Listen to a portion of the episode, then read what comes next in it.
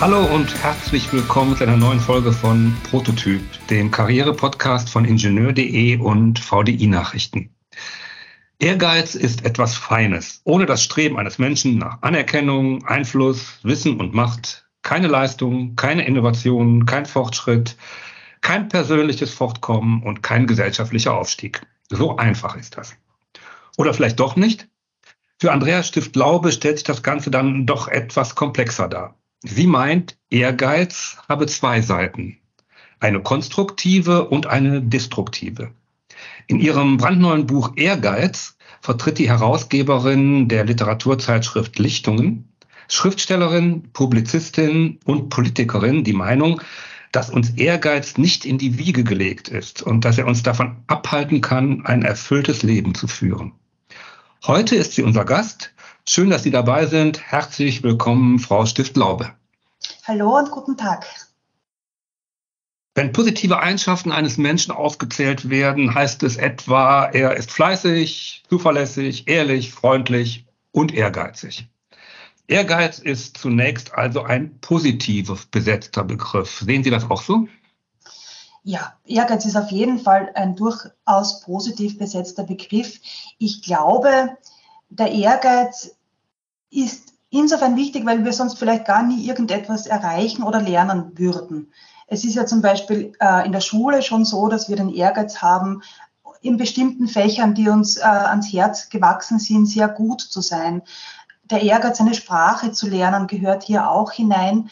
Ähm, oder der Ehrgeiz, vielleicht auch ein guter Mensch zu werden. Das ist ja alles schon sehr früh ähm, irgendwie in unseren, in unseren äh, gesellschaftlichen Beziehungen zu anderen Menschen auch angelegt und entwickelt sich dann durch unser Leben. Und bei mir war das auch ein bisschen so, dass äh, der Ehrgeiz einfach etwas war, was sich in meinem Leben sehr gewandelt hat. Positiv, negativ, aber vielleicht kommen wir auf das später noch zu sprechen. Okay. Werder, was hat Sie denn dazu bewegt, das Buch, ein Buch über Ehrgeiz zu schreiben? Ihr eigener Ehrgeiz, dann äh, der Menschheit was kundzutun, was Sie für wichtig halten? Ja, es war ein, eine, ähm, eine, ein Zusammenspiel von verschiedenen Faktoren, aber eigentlich war es eine spontane Idee auf der Buchmesse in Wien im Gespräch mit meiner damaligen Verlagschefin, ähm, irgendwie hatte ich das Gefühl, es ist jetzt gerade der richtige Zeitpunkt in meinem Leben, über Ehrgeiz etwas zu schreiben, weil mich das Thema gerade sehr beschäftigt und sie hat sofort Ja gesagt. So ist das Buch ursprünglich entstanden. Äh, was hat sie denn dann dazu bewegt damals? Über Ehrgeiz es war eigentlich, es war eigentlich eine, ein zeitlicher Faktor. Meine Kinder waren erwachsen und äh, sind, äh, sind ausgezogen und in meinem Leben hat sich sehr viel verändert. Ich habe äh, begonnen, mein Studium, das ich äh, früher nie abgeschlossen habe, wieder aufzunehmen. Ähm, ich habe begonnen, in der Bezirkspolitik in Österreich hier aktiv zu werden. Ich habe begonnen, ähm, die Literaturzeitschrift Lichtungen herauszugeben. Und ich habe gemerkt, in allen diesen Dingen möchte ich möglichst gut sein und möchte ich möglichst viel weiterbringen. Und irgendwann kam dann der Punkt, wo ich gesehen habe, okay, irgendwo passt jetzt die Wertung nicht mehr und wo bleibt eigentlich ich hinter diesen ganzen Dingen, die ich da vorantreiben möchte. Mhm. Ähm, ich möchte Sie zitieren aus dem Buch ähm, ich werde nicht aufhören, bis ich diesen dämlichen Titel habe. Das, das fand ich so schön. Ich gehe mal davon aus, dass der, dass etwas, das man anstrebt, nicht unbedingt dämlich ist. Aber, aber was, was, was versteckt sich hinter dem kleinen Wörtchen, dämlich? Ja, das ist tatsächlich eine, eine Geschichte, die ähm, bei mir sehr wichtig ist. Also Österreich ist ja sowieso sehr titellastig. Ähm, in Österreich hat ja wirklich fast jeder einen Titel. Und wer keinen hat, so wie ich, der hätte gerne einen. Und bei mir war es so, dass ich ähm, äh, früher, wie ich äh, mein Studium verfolgt habe, ähm, noch dazu zwei Kinder auf die Welt gebracht habe, äh, die teilweise mit gesundheitlichen Problemen zu kämpfen hatten. Und ich habe unter anderem aus diesen Gründen mein Studium nie abgeschlossen. Gleichzeitig habe ich von meinen Eltern schon immer das Gefühl mitbekommen, du musst einmal einen, einen Abschluss haben, einen, Universitä einen universitären Abschluss haben. Mach, diesen, mach dieses Studium fertig. Das habe ich nicht geschafft. Heute bin ich 47. Ich habe ähm, 2020, als äh, die Corona-Pandemie über uns kam, begonnen, äh, das Studium wieder aufzunehmen. Bin sehr froh darüber. Und ja, ich hoffe, es in eineinhalb Jahren abgeschlossen zu haben. es ist schon ein bisschen ein Running Gag auch in unserer Familie. Ähm, also ich werde diesen Titel auf jeden Fall schaffen und haben und besitzen. Und wahrscheinlich ist er in dem Moment, wo ich ihn erreicht habe, dann gar nicht mehr so wichtig. Aber zumindest das Studium macht mir große Freude. Das ist schön. Apropos Familie, äh, Ihr Vater hat ja nicht die große Karriere äh, gelandet. War das sein großer Ehrgeiz, Sie dann mit Ehrgeiz zu versorgen, den er vielleicht dann nicht so äh, umsetzen konnte, wie er sich das vielleicht vorgestellt hat? Ich denke schon. Ich denke, das passiert in ganz vielen Familien, dass Eltern ihre eigenen unerfüllten Wünsche, äh, Karrierewünsche, Ambitionen, alles das, was sie im Leben nicht äh, erreicht haben, dass sie das auf die Kinder projizieren. Das ist jetzt ein bisschen eine äh, eine Laien äh, äh, psychotherapeutische Annahme, aber ich, ich sehe das schon bei sehr vielen Familien systematisch immer wieder. Ähm, das war bei meinem Vater wohl auch so. Also er war sehr bildungsinteressiert, aber vielleicht zu wenig konsequent, äh, um, um eine Ausbildung oder eine universitäre Ausbildung abzuschließen er hat mir jetzt auch nie so diesen, diesen äh, ganz riesen Druck gemacht, aber es war doch immer irgendwie dieser Wunsch da und zwischen den Zeilen formuliert. Ähm, die, die, schreiben auch in dem Buch, wo andere den Erfolg als Ziel des Ehrgeizes sahen, sah ich hauptsächlich Getriebenheit. Fühlten, von, von wem oder von was fühlten Sie sich getrieben? Wenn Ihr Vater da äh, den, den großen Druck nicht ausgeübt hat, was war es dann? Ja, ein bisschen dieses, ähm, wo stehe ich in meinem Leben, wo stehen die anderen, die gleich alt sind in meinem Leben. Ich glaube, dass dieser, dieser Druck, der von der Peer Group kommt, relativ hoch ist.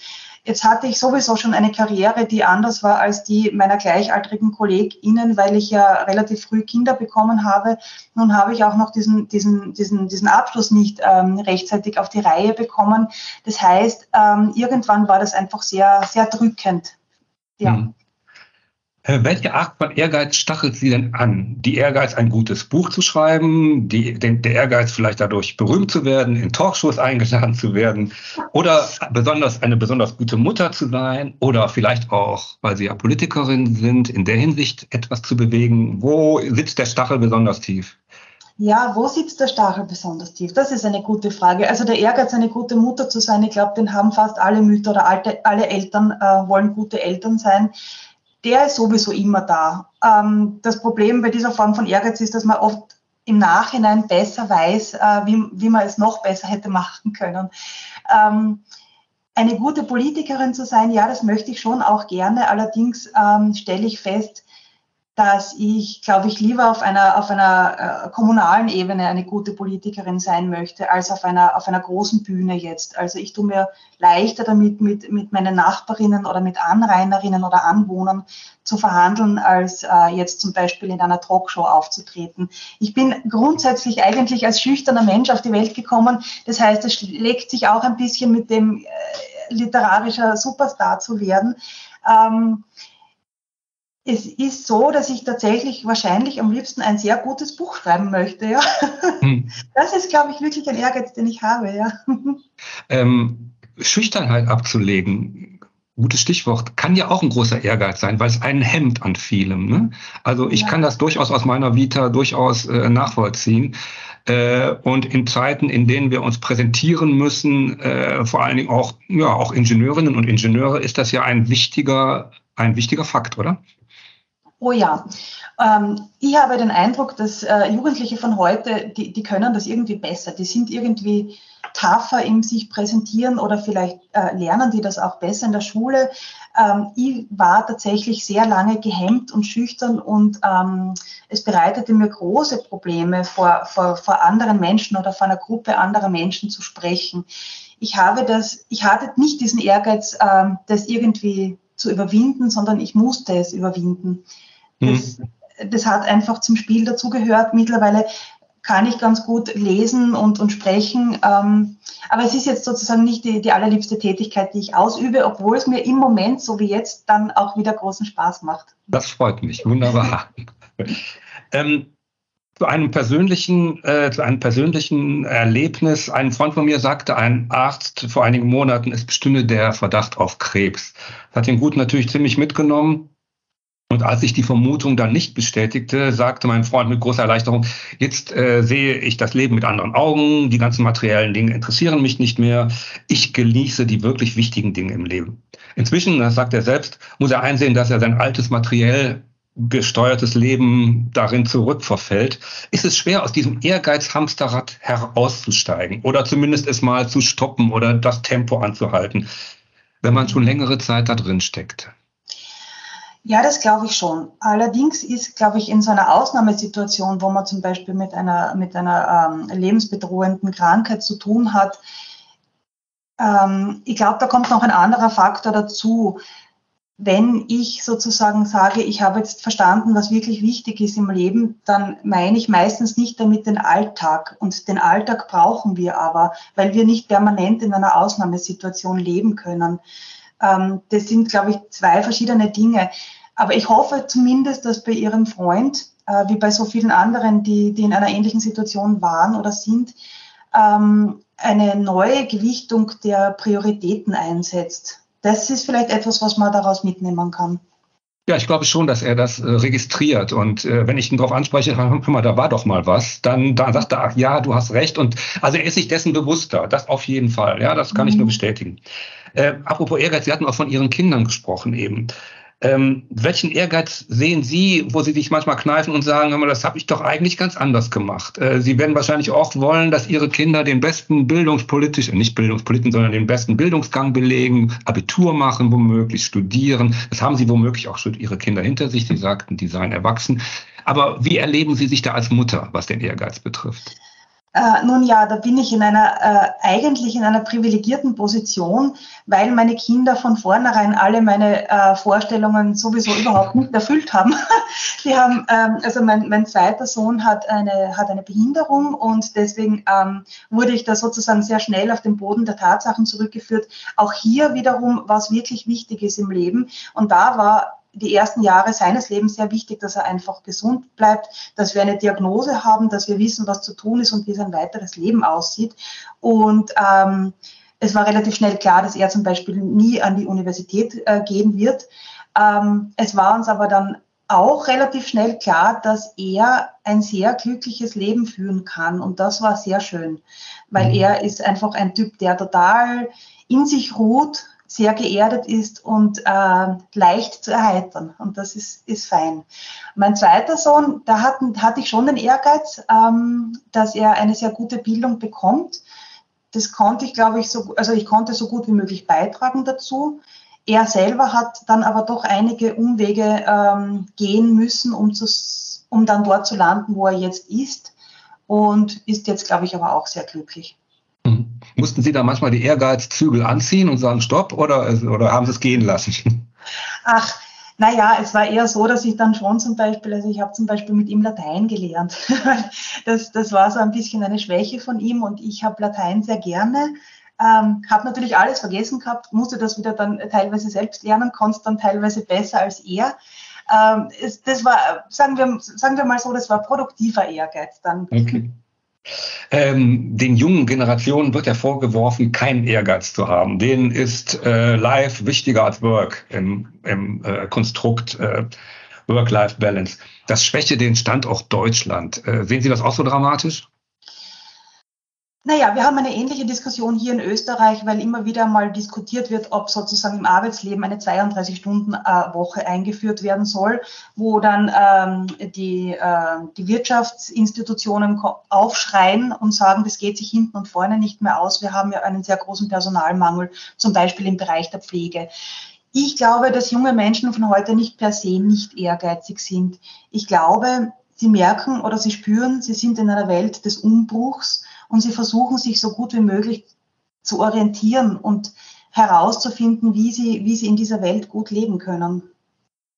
Ähm, kommt man denn eigentlich mit Ehrgeiz, mit der Charaktereigenschaft auf die Welt oder ist Ehrgeiz eher fremdgesteuert? Also wenn es fremdgesteuert wäre, könnte man sich ja eher vielleicht von dem Ballast etwas befreien. Ähm, wenn man mit dem Ehrgeiz auf die Welt kommt, wird es wahrscheinlich schwieriger.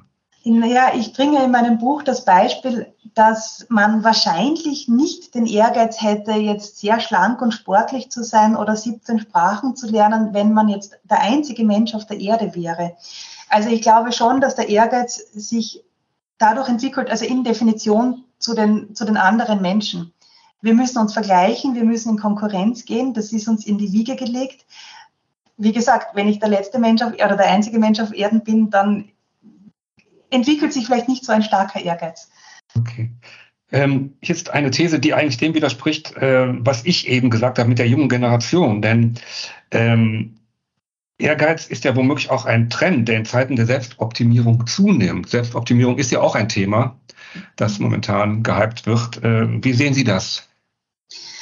Die Selbstoptimierung, ja, das ist ja wirklich ein eigenes Kapitel, äh, weil ja. wir sozusagen durch, diese, durch dieses äh, permanente Smartphone in der Hand halten, tatsächlich ähm, hm, der Selbstoptimierung ganz anders ausgesetzt sind als vielleicht vor 20 Jahren. Und das beobachte ich schon stärker an Jugendlichen, aber ich will keinen Gemeinplatz jetzt entwerfen. Das haben auch ältere Menschen. Also wir brauchen ja nur irgendwie Zeitungsmeldungen lesen von, von Menschen, die, die leider tödlich verunglücken, weil sie das beste Selfie mit sich selbst vor irgendeiner, vor einem Sonnenuntergang machen wollen.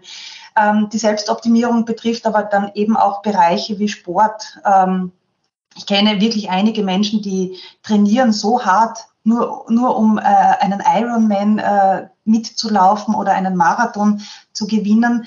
Und die vermessen sich dann auch die ganze Zeit selbst, eben per Smartphone äh, und sind sozusagen immer auf der, auf der Jagd nach den besten Werten. Und ähm, das ist etwas, was mich schon beschäftigt, weil ich mich frage, ähm, wozu? Okay. Gut, äh, Sie schreiben ja auch, das Kreisen um sich selbst wird der neue Masterplan. Und ne, das ist ja bestätigt das, was Sie gerade sagen. Sie schreiben aber auch über, äh, ich zitiere da etwas länger jetzt, superreiche Menschen glauben nicht nur irgendwann, dass sie es besser wissen, sondern dass sie besser sind. Wer alles kaufen kann, glaubt irgendwann, sich das verdient zu haben. Besser zu sein als alle anderen, die das nicht geschafft haben. Der Ehrgeiz, die Welt nach den eigenen Maßstäben zu formen, zeigt sich dann sehr schnell als wahrer Grund des vorgeblich philanthropischen Zurückgehens. Also, also Zitat Ende, der Ehrgeiz, möglichst viel Geld zu verdienen, das geschafft zu haben, mündet also unwillkürlich in einen Zustand geistiger Umnachtung oder Größenwahns oder, wie sieht das aus? Ähm, ja, die, Ausgangs-, äh, die Ausgangsfrage, die ich mir selbst gestellt habe, ähm, ist, äh, wenn ein großer Antrieb wegfällt und für viele von uns ist ein, ein großer Antrieb einfach äh, genug Geld zu haben, um gut zu leben oder vielleicht noch mehr Geld zu haben, um ein bisschen Luxus zu genießen. Wenn ich jetzt sozusagen unter diesen reichsten ein oder fünf Prozent bin und ich habe alles, was treibt mich dann noch an? Wo bin ich dann noch ehrgeizig? Und es gibt tatsächlich eine wissenschaftliche Studie, die belegt, dass, ähm, dass wirklich superreiche Menschen so abgehoben sind, dass sie glauben, nur weil sie alles gestalten können, ähm, ist das automatisch richtig. Also sie haben sozusagen, äh, sie hätten da die, die, die Weisheit mit dem, mit dem Löffel sozusagen gegessen. Ähm, und das halte ich für sehr bedenklich.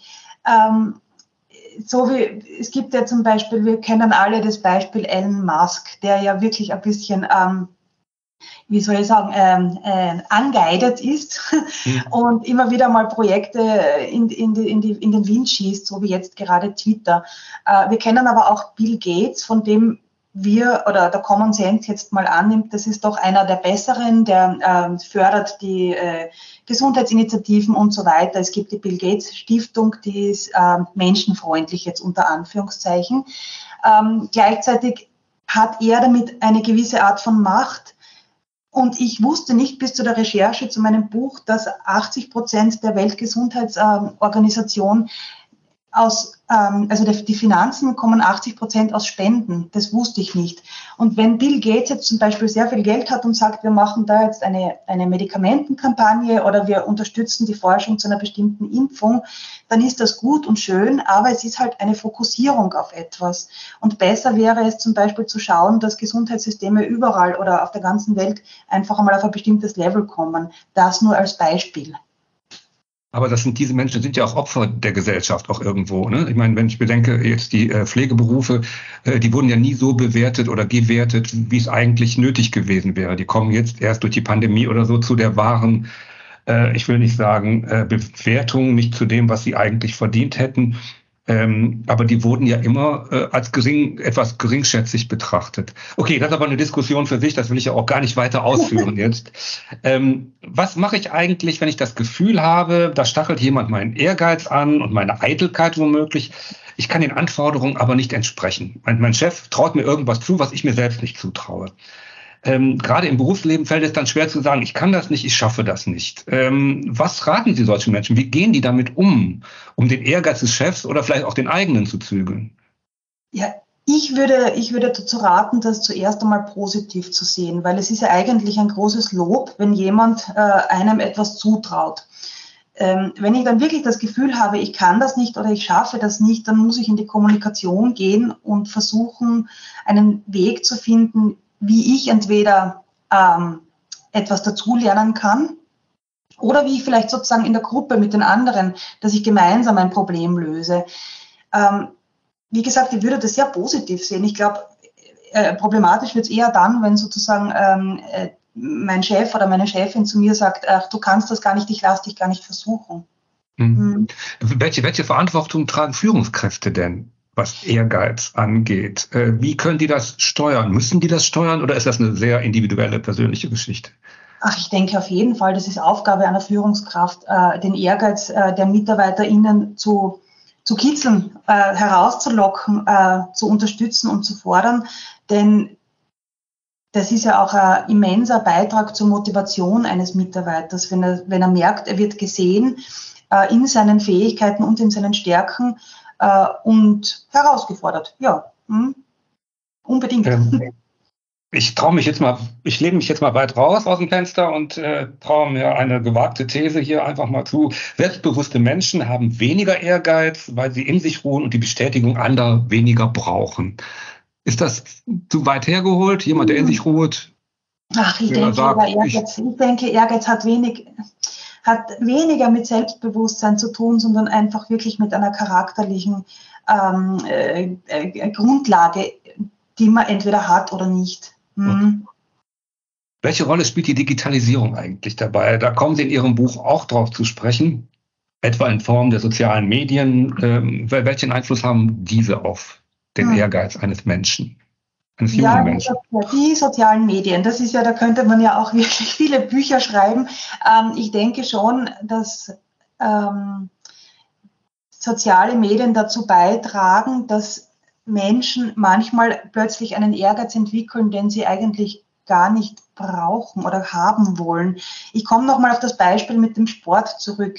Äh, wenn jemand äh, Freunde hat, die sehr oft posten, dass sie jetzt schon wieder irgendwie einen, äh, äh, einen hohen Berg bestiegen haben oder, oder ganz großartige Läufe absolviert haben, dann kommen sie vielleicht eher auf den Gedanken, das auch zu versuchen. Das ist ja nicht per se schlecht, aber es ist ja nicht nur der Lauf und es ist nicht nur der Berg, der zu besteigen ist, sondern es sind dann die schönen Fotos von dem Swimmingpool, es sind die Fernreisen, es ist das Eigenheim und so weiter diese permanente ähm, Vergle Vergleichbarkeit und dieses ähm, sich wünschen, das zu haben, was der andere hat, das wird, glaube ich, durch die sozialen Medien sehr verstärkt und ich glaube, da muss man sehr vorsichtig sein und reflektiert sein und vielleicht auch ein bisschen die Zeit begrenzen, die man mit den sozialen Medien verbringt. Mhm. Äh, spielt das auch eine Rolle, dass man weniger sich analog trifft als, als, als äh, digital, dass man da vielleicht ja, so eine Art Empathie verliert? Ach, das, also ich sehe ein bisschen eine Gegenbewegung jetzt nach, nachdem wir jetzt sozusagen diese Pandemie hinter uns gebracht haben, merke ich schon, dass der, der Hunger und der Durst der Menschen nach, nach persönlichen Austausch sehr groß ist. Also da sehe ich jetzt weniger eine Gefahr. Ist Ehrgeiz eigentlich auch eine Frage des Kulturkreises? Gibt es verschiedene Arten von Ehrgeiz oder gibt es Kulturen, wo Ehrgeiz eine geringere Rolle spielt? Haben Sie sich damit auch beschäftigt? Ich habe mich ein bisschen damit beschäftigt. Ähm, es gibt natürlich Gesellschaften, gab sie schon immer und gibt sie immer noch, die sozusagen einen Ehrgeiz von vornherein dämpfen, weil sie äh, nach Ständen geschlichtet sind.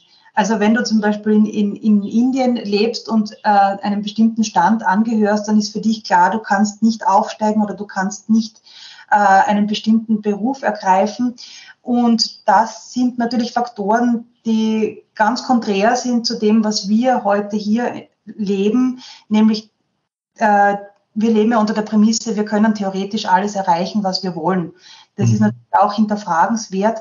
Aber wenn sozusagen diese äh, Voraussetzungen von vornherein gar nicht möglich sind, dann kanalisiere ich entweder meinen Ehrgeiz woanders hin oder ich äh, ziehe mich zurück und ähm, verstumme. Okay. Haben Sie denn so, das ist immer so, oder meist die abschließende Frage, haben Sie so drei bis fünf Tipps, wie ich meinen Ehrgeiz so kanalisiere, dass ich damit glücklich werde? Oh ja, also ähm, man sollte sich ab und zu Zeit nehmen, zwei, dreimal im Jahr sollte man sich hinsetzen und schauen, was mache ich gerade und macht es mich glücklich. Und man kann sich ja dann einige äh, daran anschließende Fragen stellen, zum Beispiel, was möchte ich denn noch machen in meinem Leben? Das würde vielleicht auch äh, für einen Freund jetzt wieder interessant sein, aber nicht mhm. nur für einen Freund, weil wir sind ja alle permanent äh, sterblich.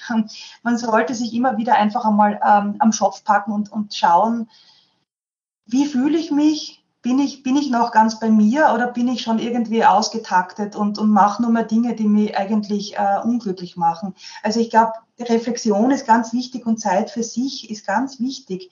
Ähm, das darf man nicht vergessen und ruhig einmal das Handy zu Hause vergessen, ähm, das Smartphone zu Hause liegen lassen. Das ist einfach sehr heilsam. Hm. Steckt hinter dem, was Sie gerade gesagt haben, die Stift-Glaube-Theorie, ja, ja. von der Sie im Buch schreiben. Ja, ja, schon ein okay. bisschen. Okay. Weil ich ja gemerkt habe, beim Schreiben, äh, beim Schreiben des Buches habe ich tatsächlich einmal einen Moment gehabt, wo es mir so gegangen ist, äh, dass ich das Gefühl hatte, ich mache jetzt eigentlich zu viele Dinge äh, und ich sollte ein bisschen vom Gas gehen sozusagen.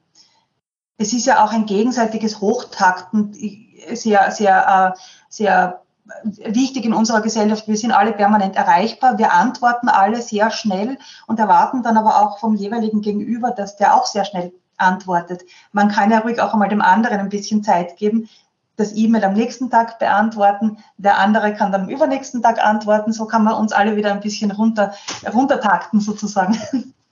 Ich spreche jetzt gerade mit einer anderen Andrea Stift-Laube als mit der vor ein oder zwei Jahren. Zumindest schreiben Sie das im Buch. Als ich, es, als ich es begonnen habe, war ich eine andere Andrea Stift als jetzt. Also eine andere Andrea ja. als jetzt. Mhm, ähm, ja. Mhm. ja, was hat das mit Ihnen getan? Ja, es hat, hat mich eben in diesen äh, erwähnten Reflexionsprozess ganz gut hineingebracht und begleitet. Und ähm, ich bin jetzt auf einem guten Weg. Also ich bin auf einem guten Weg, bei mir zu bleiben und auch Dinge zu machen äh, und Ehrgeize zu verfolgen, die mich glücklich machen. Um noch einmal auf den Titel und das Studium zurückzukommen. Ich habe festgestellt, das Studium macht mir so große Freude. Ich möchte anschließend gerne auch noch eins dranhängen, aber nicht wegen dem Titel, sondern einfach wirklich nur wegen der Freude und wegen dem Mehrwert für mich. Ja, Frau Stiftlaube, herzlichen Dank. Ich fand es klasse, ich fand es spannend. Ich glaube, wir haben festgestellt, dass wir irgendwie unseren Weg finden müssen zwischen Ehrgeiz als Motor und als Baustelle. Irgendwo müssen wir da gucken, dass wir damit klarkommen. Äh, heißt klarkommen, das hört sich furchtbar an. Also, dass wir damit leben und damit, dass wir damit gut leben. Herzlichen Dank nochmal und alles Gute weiterhin und nicht zu viel Ehrgeiz. Ja, danke. Danke, für, äh, danke für die Einladung. Ciao.